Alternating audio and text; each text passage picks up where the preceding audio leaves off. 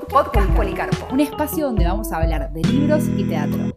¿Qué lugar ocupa la lectura hoy en día? ¿Cómo leemos? ¿Cambiará la forma en la que entendemos el teatro? Tomamos dos prácticas que tienen siglos en la humanidad y las repensamos en esta actualidad.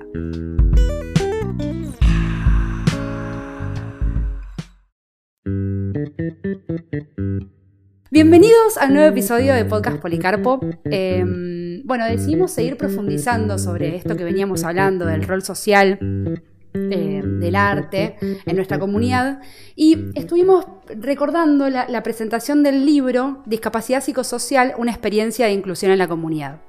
Eh, la verdad que es muy interesante este libro, lo hicieron distintos profesionales que trabajan en un centro de vida que se llama CPI, son muchos autores los que, los que forman parte de este libro y bueno, eh, invitamos ahora a una de las escritoras que trabaja en el centro de día y que aparte diseñó el logo de eh, Policarpo, es amiga. Así que, bueno, bienvenida Gaby y Gabriela de Michelis. Ahí está.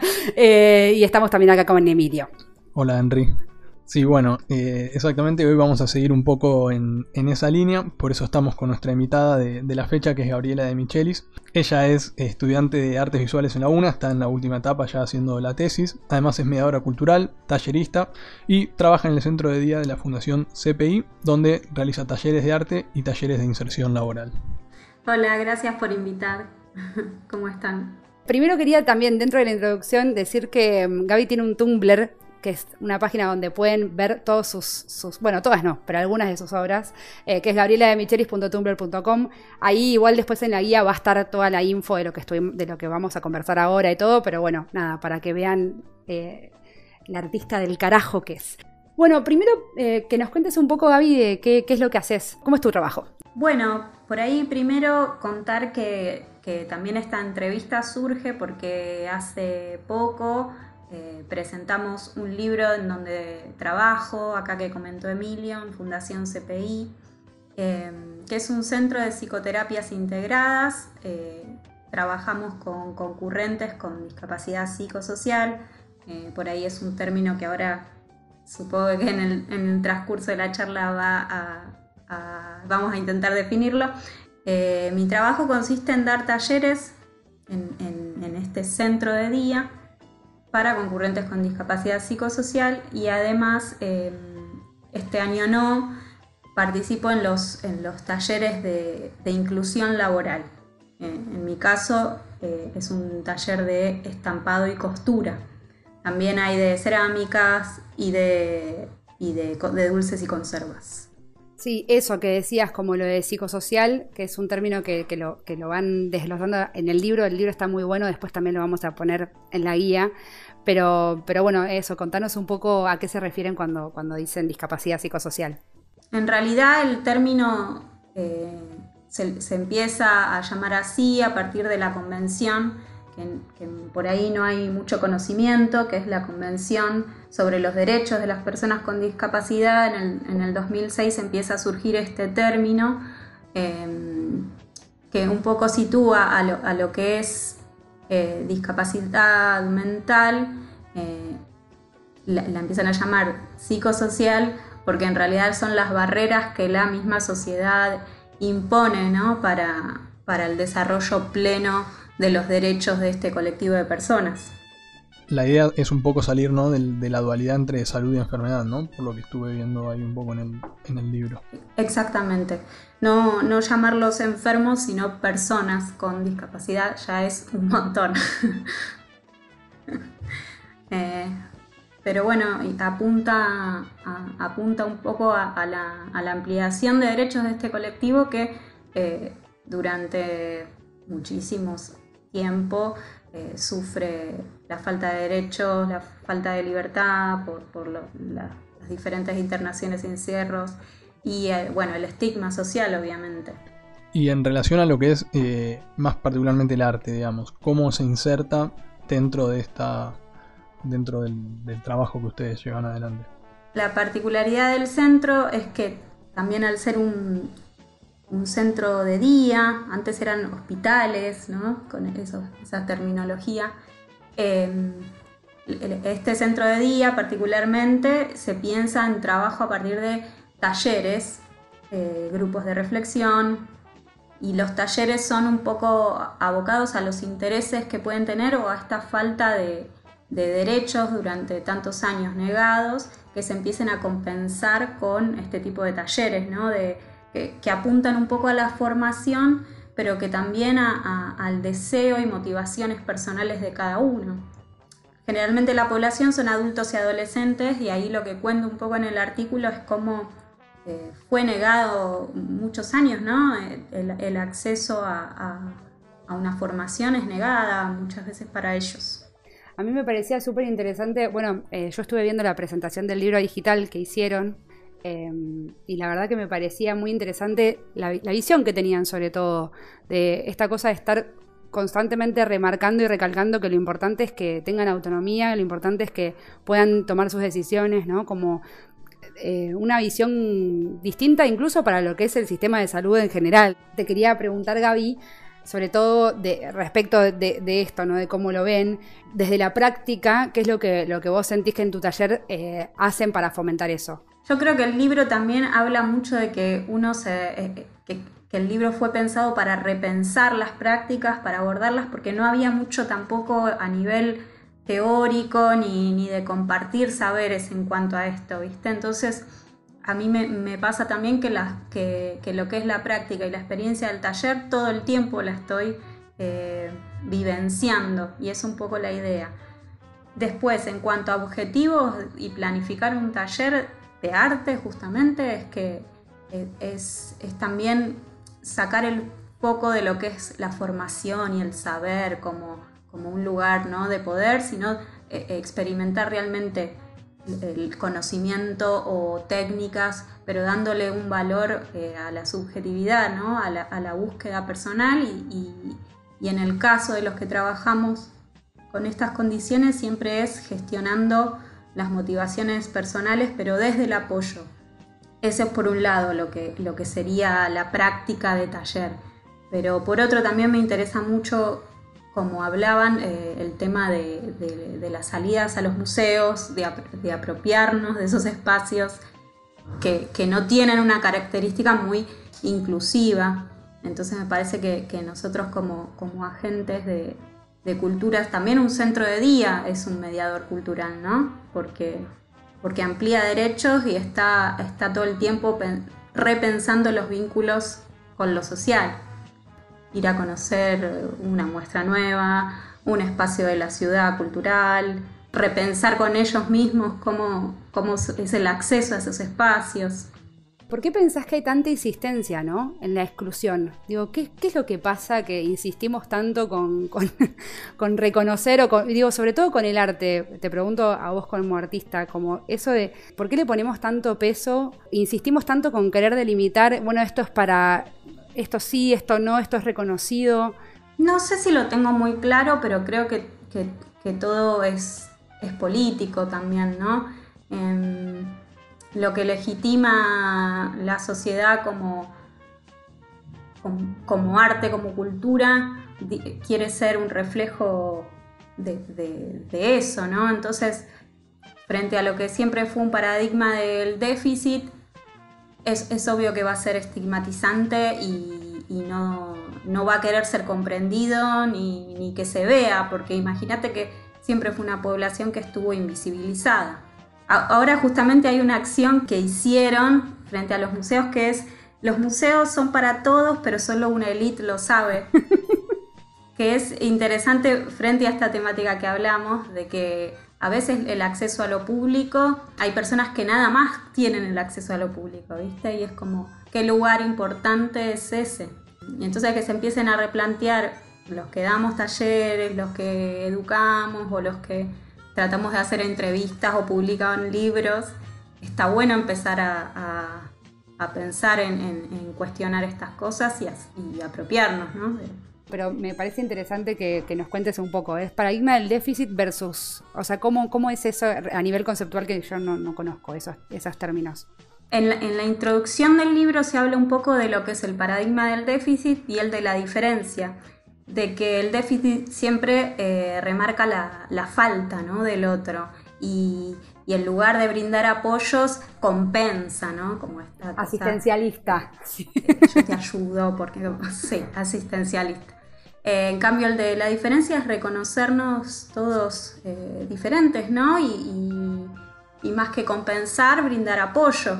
Como un grupo muy selecto de, personas que, transitan todo esto con total naturalidad, pero para el resto de, la, gente, digamos, común, es algo que, que es muy difícil desmitificar y, y, sacar del, pedestal, digamos, todo esto del acceso a la cultura, el acceso al arte, ver el arte como algo eh, superior.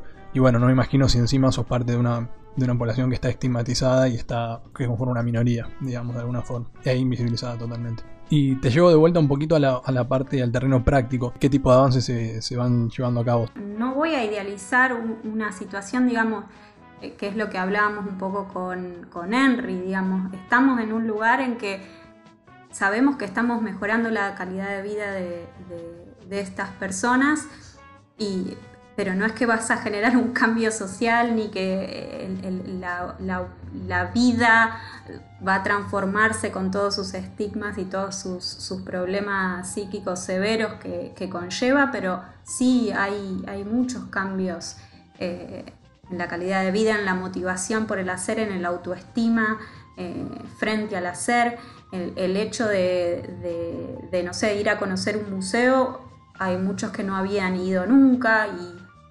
parece algo muy sencillo, simple de contar, pero no, que alguien se emocione, alguien de 50 años porque nunca fue a un museo por primera vez, o sea, son cosas que, a mí me movilizan. Em, y después en el hacer, sí, Em, otra de las cosas que a, mí me interesaría gestionar e, es, que es, el tema de, que haya más artistas con discapacidad, ¿no? Eh, poder generar galerías. Ahí, justo antes de la pandemia, eh, hemos hecho dos o tres exposiciones con, concurrentes que asisten ya hace varios años y que tienen un estilo particular, una serie de, trabajos con cierta temática, y eso también me interesa y y en cuanto a, cambios que vos decís, eso, eso es notorio para mí por lo menos.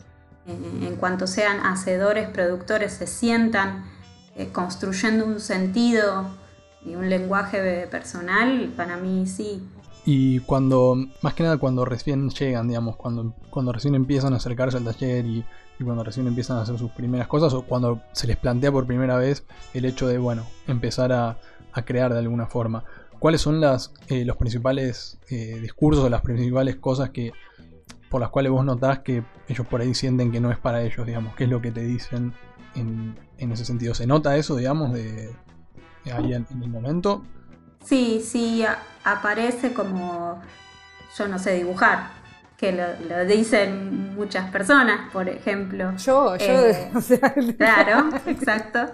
Y, y, también es desmitificar el, lo que sería la formación ¿no? en arte, que no es necesario saber dibujar. Para hacer y para, para experimentar con lo creativo no, no, es necesario. Sí, o por ahí no voy a entender tal cosa, también sucede, pero bueno, eso también es tarea del tallerista de cómo abordar, porque creo que, que lo más difícil es llevar adelante un grupo y generar motivación en el hacer cuando decías esto de la primera vez que, capaz que gente que no había ido nunca a los museos, también pienso en esto de que decía eh, Agustina también, la potencia que tiene pensarte creador de mundos, ¿no? Y esos son los horizontes que se van abriendo y por eso es la importancia también, ¿no? de de que realmente los espacios culturales sean inclusivos, pero de verdad. Y respecto de políticas públicas, sí, bueno, obviamente no tengo duda de que estamos lejos del óptimo, pero la pregunta sería, ¿qué tan lejos estamos? O sea, ¿qué tan, qué tan atrás? Yo creo que, por lo menos lo que yo estuve viendo, parece que hay una, un repensar esto. Está todo tan raro que yo ya no sé pero bueno, por, ejemplo, e, esto de que haya salido un libro con estas características, de que, de que formación en redes desde los museos también se lo cuestione. Eso en cuanto a, esto, a, pensar eh, lo que es el acceso a la cultura, pero después lo que sí estamos lejos es en, la inclusión laboral de personas con discapacidad, en pensar en artistas con discapacidad psicosocial. Gaby, te quería preguntar, que es algo que aparte no, te lo he preguntado y, se me despertó el interés también armando el, capítulo, el episodio. ¿Qué cosas también vos como, como artista sentís que, te influyeron o, te modificaron a partir de empezar a, trabajar en el centro de día? Creo que la experimentación en el hacer, la, cuestión lúdica por ahí en muchos casos, lo simbólico, desde las temáticas, a veces cuando estás en algún proyecto de alguien que surgen temas, eso me, moviliza, o cómo la historia personal de cada uno impacta en, en la imagen, la obra personal, la manipulación de los materiales, a veces también que chocan con mi manera, de que yo soy media tímida y a veces hay un desborde así de querer poner toda la pintura en alguno, ¿no? Cada uno tiene su... Pero bueno, cosas que supongo que también a uno lo, lo, asombran cuando está frente a grupos de trabajo, así. O sea que el, proceso es bastante ida y vuelta también, ¿no? Recibís mucho también. Sí, sí, hay más de que yo reciba, de creo que de yo dar. Yo estoy ahí apoyando, guiando, pero... Sí, y de las salidas, ¿qué onda? Eh, ¿Querés contarnos un poco cómo fueron? Más o menos, yo más, sé por, por el año pasado, cómo, digo, no, no de este año, que bueno, pandemia y todo, ya sabemos, sino porque eso también fue una gestión tuya, ¿no? Como de también fue algo que vos impulsaste. Sí, siempre hay salidas, sí, hay salidas recreativas, hay, el taller, hay un taller de fotografía muy bueno que, que también hacían salidas generales a sacar fotos.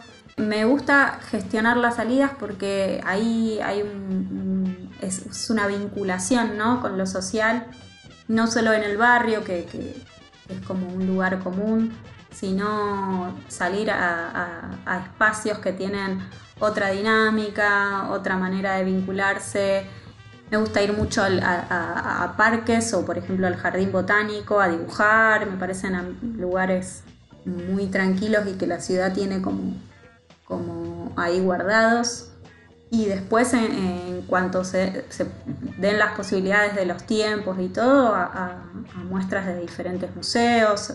Cuando entras en la dinámica de ir, ¿te acordás de lo lindo que era ahí, eh, hacerlo? ¿Viste? Como que hay algo de, que nos olvidamos que existe todo ese. Esto de las salidas creo que está muy bueno también porque de alguna forma como que complementa este trabajo de, de abrirse justamente, ¿no? Saliendo. O sea, no, no quedándose dentro de un lugar eh, dentro de un nicho, sino bueno, abriéndose al mundo no solo a través del arte, sino eh, efectivamente salir y, apropiarse de los lugares. Y que aparte es una población que siempre vivió en esto que hablábamos de la invisibilidad o, la, o el encierro, salir y, que, el contacto con, la con lo social y con, con las instituciones tan eh, regladas en lo normativo empiecen también a, tener este vínculo. También me parece que, bueno, que nos estamos empezando a preguntar mucho sobre esto, ¿no? Sobre la norma, la heteronorma, o sea, como estamos en un momento en el que realmente mm, ya no se aguanta más. No es para nadie, o sea, no, no, Y yo creo que esto de la constitución subjetiva es un, es un punto importante, ¿no? De, de cómo abordar las prácticas de los talleres, porque eh, las acciones que requieran involucrarse, ¿no? Desde lo afectivo, desde una construcción del sentido hacia las cosas también personal, eh, me parece completamente necesario para esta dialéctica que se puede dar entre lo interior y lo exterior, porque es esa dinámica lo que también está en conflicto, ¿no? Cuando hablamos de, discapacidad psicosocial, que es la, misma sociedad la que pone esas barreras o también eh, da, posibilidades o limita en esta relación, en, cómo se posiciona lo subjetivo eh, desde el orden social, me parece que, ahí ayuda un montón. Por otro lado, lo que es acceso a la formación y talleres es una ampliación de derechos, porque el aprendizaje y la formación van un poco por ese lado, ¿no? Y obviamente todo lo que es artístico fomenta esta vinculación con el otro y con, el mundo afectivo interno de cada uno.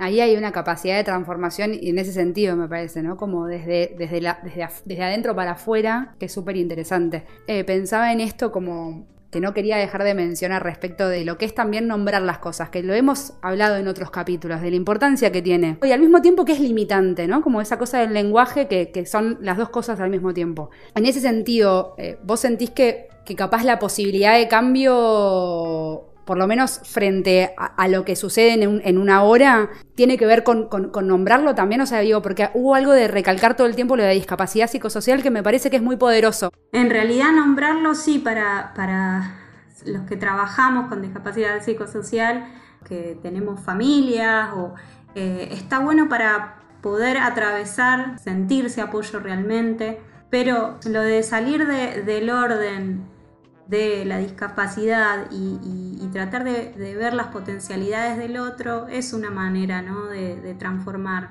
Em, digamos, porque también todos somos personas con limitaciones, pero bueno, otros por ahí necesitamos necesitan más apoyo. Y en ese sentido creo que, que está bueno, sí, sí, sí, conocer y nombrarlo. Sí, creo que eso se tiene mucho que ver porque, bueno, es cierto lo que dice Henry, muchas veces se, dice, o es muy común decir que, bueno, nombrar algo es eh, delimitarlo o es eh, ponerle, ponerlo dentro de un esquema, eh, lo que sea, es categorizarlo. Pero a la vez si vos no nombras una cosa, nunca la puedes problematizar tampoco y nunca puedes operar sobre ella. Creo que también tiene que ver con cosas que nosotros veníamos hablando también en otros episodios con lo que es el, el reconocimiento. Vos no podés nunca eh, tratar de mejorar la situación de algo o de alguien si no identificas primero qué es ese algo o qué es ese alguien. Entonces creo que ahí está como ese, ese doble juego entre el, esquematizar por un lado, pero el reconocer por el otro. Estamos como en un proceso también eh, corto históricamente de, que se planteen estas cuestiones. Esta situación de un cambio a un centro de día, en donde atravesan sus vivencias desde otro lugar es muy distinto a una concepción de hospital de día o lugares de internación. Históricamente, la discapacidad mental estuvo invisibilizada porque la sociedad misma hizo de ellos un olvido, digamos anclándolo con, con, el episodio anterior, con Agustina, que ella decía, no es solo no negarlo o identificarlo, también hacer algo al respecto, ¿no? Y ese algo al respecto me parece que tiene que ver con lo que venías diciendo, Gaby, también, con esto de, bueno, repensemos un poquito la, estructura, la jerarquía de valores que tenemos tan configurada. Nosotros somos los que le damos demasiado valor a tal artista, pensar como de manera activa también eh, nuestro rol. Y esto cuestión de, bueno, cuando se idealiza después ¿no? a, un artista que por ahí sufrió problemas severos, eh, su visión sobre el mundo, ¿no? Qué, importante que es para después un cuerpo que ya, un cuerpo social que ya está culturalizado y tiende a normalizar todo el tiempo, eh, rechazando lo distinto, ¿no? Es como que es, es una dinámica que podría ser un poco más interna, digamos, profunda de quién es el otro para después buscar legitimarlo, ¿no? Es como una vuelta muy compleja que hacemos. Viste, yo pensaba, eh, porque me quedé pensando también en esto de, bueno, ¿y, ¿y, por qué nos cuesta tanto aceptar como una cosa, una postura medio como simplificadora de las cosas? Y que también después pensás, pero si yo eh, me equivoco siempre con lo mismo. Y que un poco lo que vos decías también, Gaby, de la humanidad, como eh, venimos de un proceso, no es que ahora... Total, reconocernos parte de, procesos de cambio, haciéndonos cargo de, nuestra parte. Bueno, obviamente siempre hay una estructura que, te posibilita o no, obviamente. Y en el libro habla de, de, dos estigmas puntuales, que uno es la tendencia a infantilizar, y la otra es la sobreidealización ¿no? de, de, estas discapacidades mentales. Eh, bueno, para ir terminando, nosotros siempre al final hacemos eh, una pregunta al invitado o a la invitada que tiene que ver con darle la posibilidad de que recomiende algo que esté mirando, escuchando, leyendo, eh, algo que quiera compartir con el resto y que piensa que todos y todas tienen que, que conocer. No, por ahí algo que, es, que vi una de las últimas cosas que vi y que sí tiene que ver con, esto que estamos hablando y que puede estar bueno, que es un documental de una documentalista alemana que se llama Sabine Herpich, que dieron este film en, el Festival de Cine Alemán este año eh, y que justamente eh, ella registra el proceso artístico, creativo de, artistas con discapacidad psicosocial en un estudio de arte en Berlín y que nada, confluye en una muestra, eh, muestra cómo se debaten los procesos creativos, pero realmente cuando ves el tratamiento de, la película, cómo en realidad los posicionan como, artistas, ¿no? Se hace más hincapié en las obras eh, y en el proceso creativo y qué sé yo, eh, está muy, muy, muy bueno, muy bien tratado. Se llama El arte según te sale decirlo. Bueno, muchísimas gracias Gaby por, por participar. Muchas, muchas gracias. A ustedes por dar el espacio.